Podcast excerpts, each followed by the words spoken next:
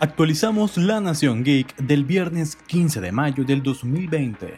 No sin antes recordarles que al final de este episodio les vamos a recomendar tres servicios de streaming completamente gratuitos con contenido de calidad.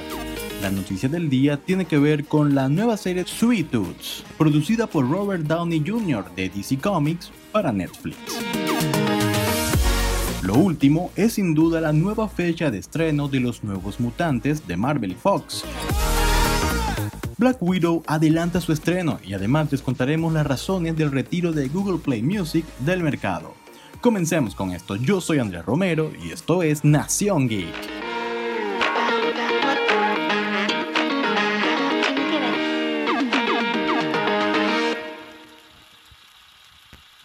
Gran polémica se vivió el día de ayer entre los fans del UCM cuando varios medios de comunicación lanzaban la noticia de que Robert Downey Jr. se uniría a DC Comics.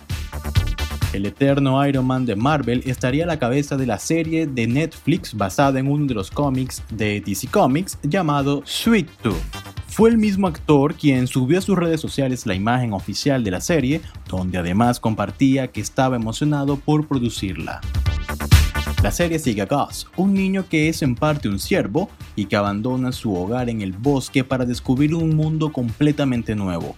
Se une a una familia improvisada llena de otros niños animales para darle sentido a su existencia. El actor también pondrá su voz como el narrador de todos y cada uno de los ocho capítulos que componen esta nueva serie de DC Comics y Netflix.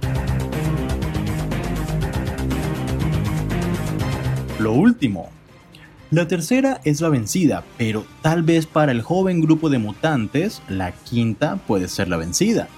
Recientemente Disney confirmó la fecha definitiva, por así decirlo, del estreno de los nuevos mutantes.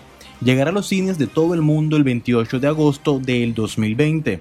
Y a decir verdad, aún no sabemos si para entonces todos los cines estén funcionando o de funcionar, lo más probable sea que trabajen a media marcha razón que podría tener resultados desfavorables en la recaudación final de la cinta.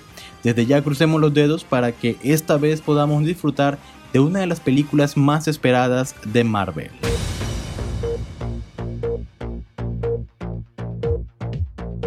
Inicialmente todos veríamos la esperada cinta en solitario de la Vengadora más querida de todos el primero de mayo del 2020, pero por la reciente situación global a causa del COVID-19, el largometraje de Black Widow se trasladó hasta el 6 de noviembre del 2020, fecha en la que inicialmente estaba programada Eternals.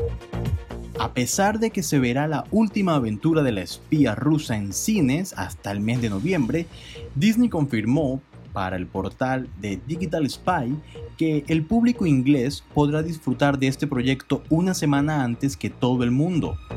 De acuerdo con la fuente, el 28 de octubre estará disponible el largometraje en Reino Unido, algo que no es nada nuevo, ya que en otras ocasiones algunas películas de Marvel Studios se han estrenado en otros países días antes que en Estados Unidos.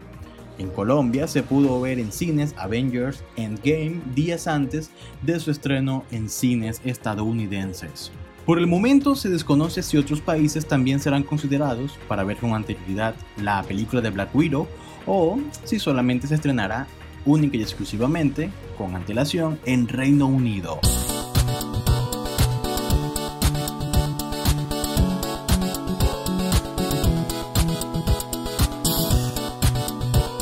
Google Play Music se despide de los dispositivos Android y aunque quizás muchos no usen el servicio, lo cierto es que solo lo tenían en sus dispositivos porque venía preinstalado por defecto en los teléfonos.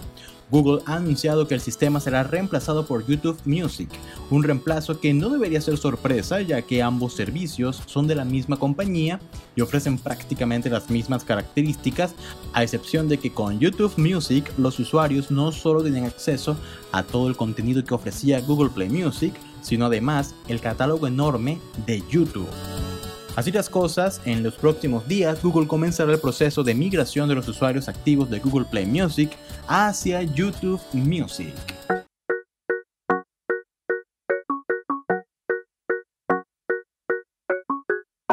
Por estos días, el uso de servicios de streaming se ha popularizado más de lo habitual. Plataformas como Netflix, Amazon Prime y HBO Go han tomado mucha fuerza en el territorio nacional. Servicios que cuentan con un catálogo impresionante de contenido original y externos de excelente calidad.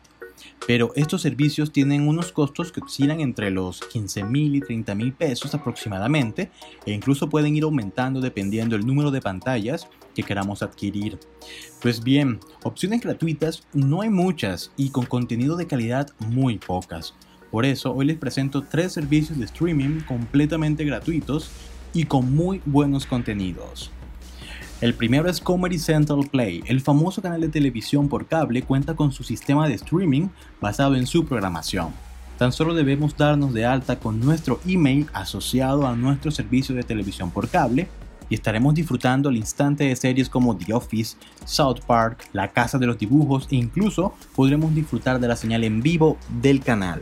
Número 2. Los más pequeños y no tan pequeños disfrutan ver The Cartoon Network por ello, recientemente el canal de televisión lanzó de manera gratuita su servicio de streaming titulado simplemente Cartoon Network.